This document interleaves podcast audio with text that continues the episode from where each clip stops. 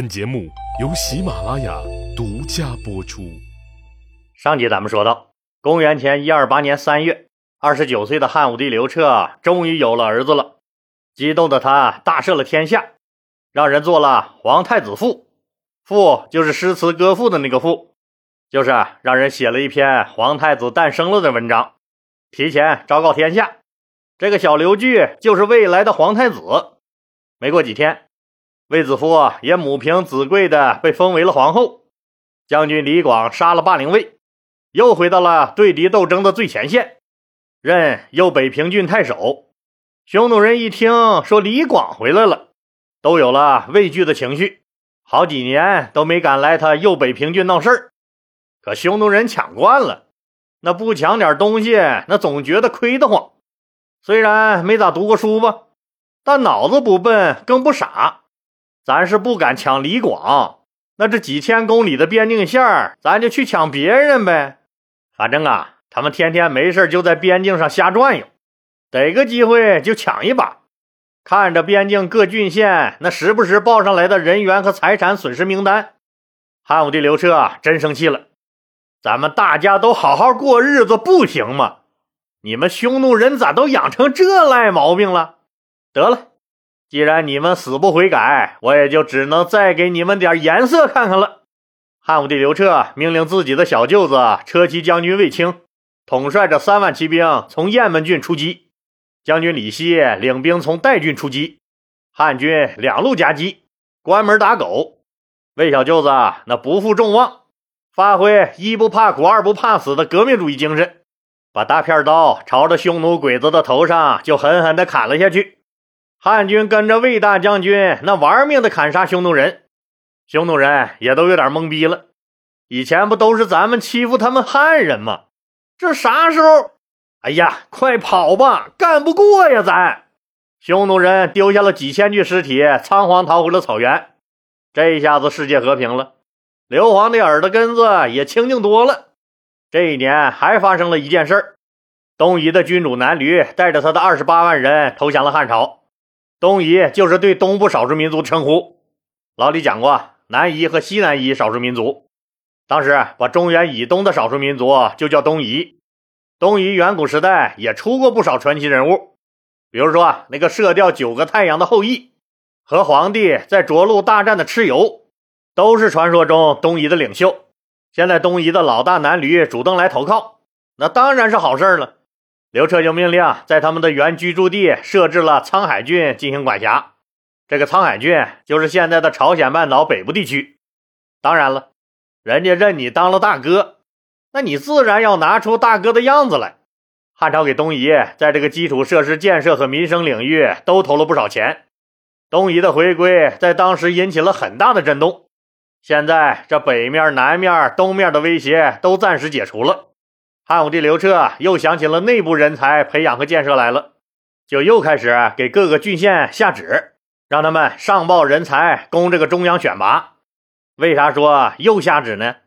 因为这个工作他就没停过，一直在做。公元前一三零年，刘彻又一次把指标分配到了地方，就是说，你地方你必须推荐你的人才来首都长安参加皇上的面试，供中央选拔。地方上的人才们都到了中央以后，刘皇帝接见了他们，看着底下那颤巍巍跪着的一个人，刘彻突然觉得咋这面熟呢？这个人一看名字想起来了，淄川国的公孙弘。刘彻憋不住，那心里暗笑：天晴了，雨停了，你又觉得你行了是吧？跪在底下七十一岁的老公孙弘也挺不自在，红着个脸。心里直叫苦，我说我不来，你们非要让我来，多尴尬呀！这是咋回事呢？这俩人认识啊？何止认识啊，还有段故事呢。原来呀，公孙弘当年那曾经就是作为淄川国的人才引进中央的，刘彻给他封了个官有一次啊，让他出差去趟匈奴。结果他这个读书人，那也不知道是性格软弱呀，还是被匈奴人的大马刀给吓着了，反正没给汉武帝刘彻挣回面子来。刘彻自然恼了，等到公孙弘一从匈奴回来，刘彻就让他滚蛋了，就是把他公孙弘开除出公务员队伍了。这才过去六七年，淄川国又把他当人才推荐上来了。你说尴尬不尴尬？其实公孙弘也不想来，觉得自己丢不起那个人。再说自己这么大岁数了，可淄川国的领导想来想去，还是觉得他公孙弘最合适。于是他们愣是把公孙弘的名字又报到了中央。这下子，那公孙弘来也得来，不来也得来了。公孙弘这个人，老李还得着重介绍一下子，因为他后来居然做到了帝国的二把手，当了丞相，也就是常务的副皇帝呗，而且一直干到死。还是第一个因为当了丞相而被封侯的人。那这个公孙弘是个什么样的人呢？公孙弘字季，是淄川国人。淄川国的郡治所在地就在今天山东寿光的南面。公孙弘年轻时学的是狱法，狱法就是监狱管理法。学成之后，那自然就去管理监狱、审犯人去了。结果这嘴上没毛，办事不牢，不知道哪档子事没办好。被领导给免了职，这公务员当不成了，只能去私企打工。没多久，他就找到了一个给富人家在海边放猪的营生。就这样，一天一天，一年一年，和猪在一起打发着无聊的日子。有一天，他突然醒悟了，自己这生活不对呀。那些小猪崽子，那每天快快乐乐的在这个海边撒欢玩乐。等他们长大了、长肥了，就被拉去宰了。虽然挨宰时痛苦那么一下下，可其他时间他们在海边追逐戏耍，那可是快乐无比呀。可想想自己，每天浑浑噩噩、无聊寂寞的，那最终也得死。可活着的时候也不快乐呀，自己这生活还真就赶不上一头猪。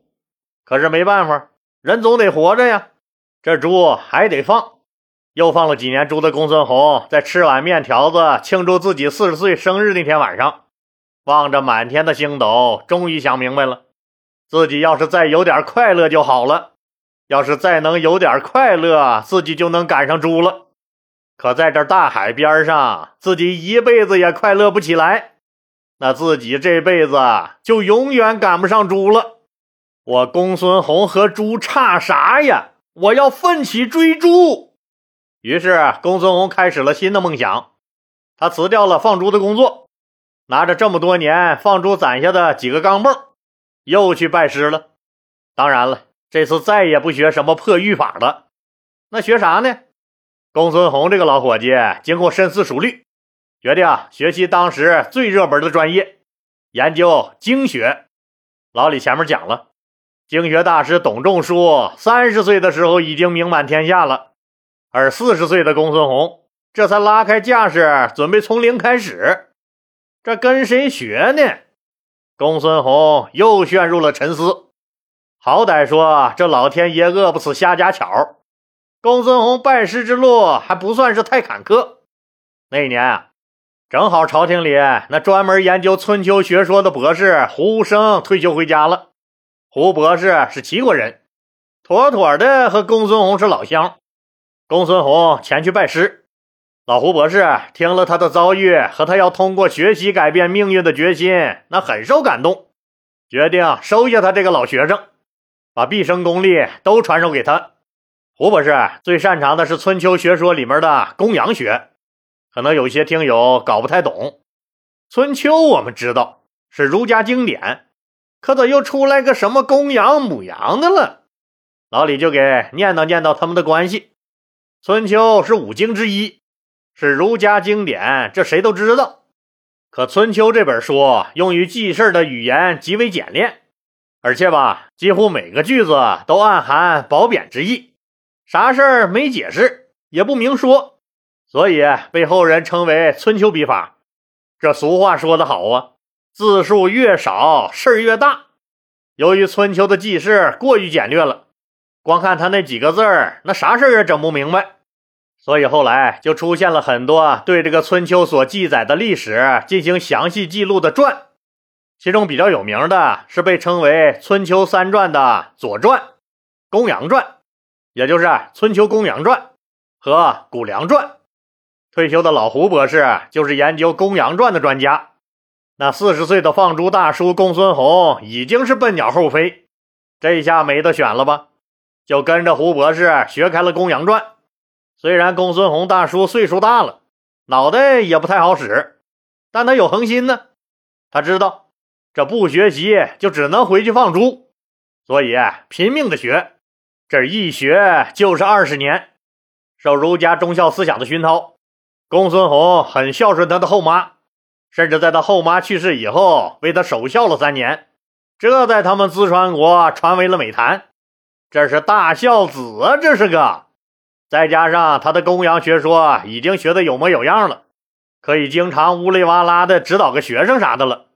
所以六十多岁的公孙弘突然在淄川国就火了，成了淄川人民那茶余饭后谈论的大网红。正好那时候汉武帝刘彻刚登基，急需人才。淄川国就把公孙弘作为贤良之人报到了中央，结果前面说了，汉武帝刘彻派他出使匈奴，他没给刘彻长脸，刘彻一气之下就把他开了。现在是他第二次被推举上来，他本来不想来，再来不是找抽吗？自己呀，可淄川国觉得就没有比他更高的人才了，结果他只能硬着头皮又来了。汉武帝刘彻憋着笑，但既然来了，就一起考试吧。那考的照例还是测问。在这次全国一百多号贤良齐聚京城，并由皇帝亲自主抓的大考中，公孙弘在对策中是这样回答的：他强调天子要身正，为百姓树立信义，并提出说凭才干任官职，不听无用的意见，不制造无用的器物。不夺民食，不妨碍民利，有德者进，无德者退，有功者上，无功者下。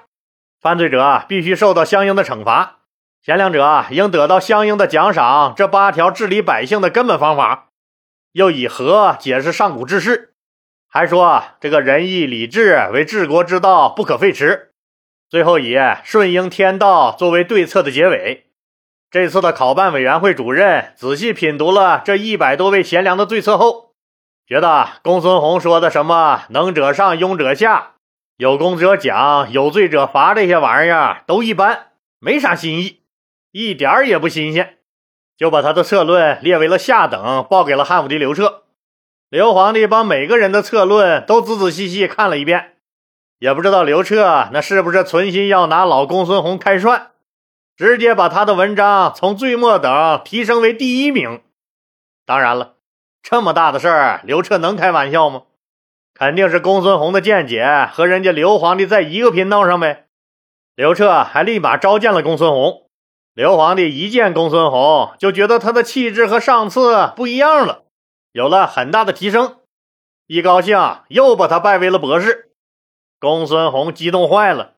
顿时觉得这腰也不酸了，背也不疼了，九九六也有劲儿了。没过几天，刘彻又让他去出差，可不是去匈奴了，这次啊让他出差去西南夷。记得老李讲过吧？唐蒙那个大牲口负责建设西南夷，结果呢，惹得巴蜀百姓怨声载道，纷纷要起来造反。于是刘彻就派公孙弘赶紧去看看情况。老公孙弘这山高水远的跑了一趟，回来告诉刘彻：“这路不能修，一点意义没有，费钱不说，这调用老百姓在那么危险的地方施工，天天死人，搞得巴蜀当地人鸡犬不宁，民怨沸腾，这可不行啊！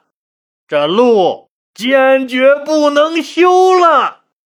刘彻听了公孙弘的汇报以后，这啥话也没说，意思很明确，还是不满意呗。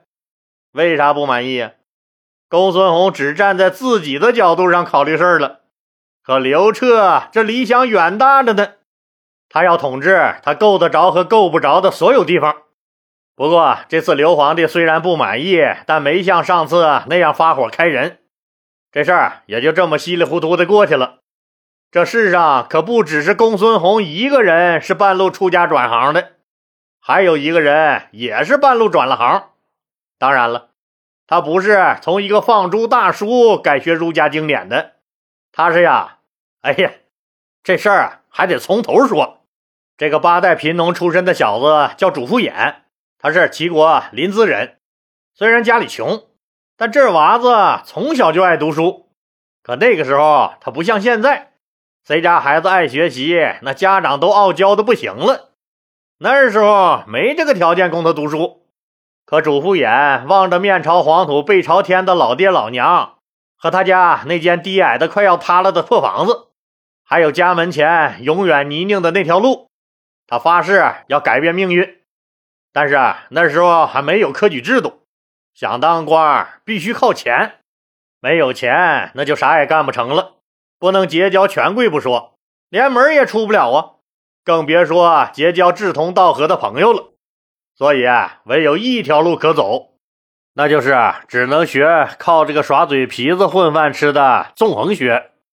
咱们今天再留下个小问题讨论：如果您是公孙弘的话，之前被这家全国性的大公司老板给开除了，那再让您进这家大公司，还是这位老板？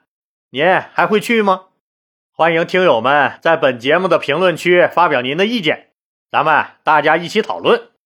也希望您继续给老李的节目点红心、打 call 和转发到朋友圈、头条、微博或 QQ 等社交媒体上，让更多的人都能听到老李讲故事。老李在这儿，谢谢大家了。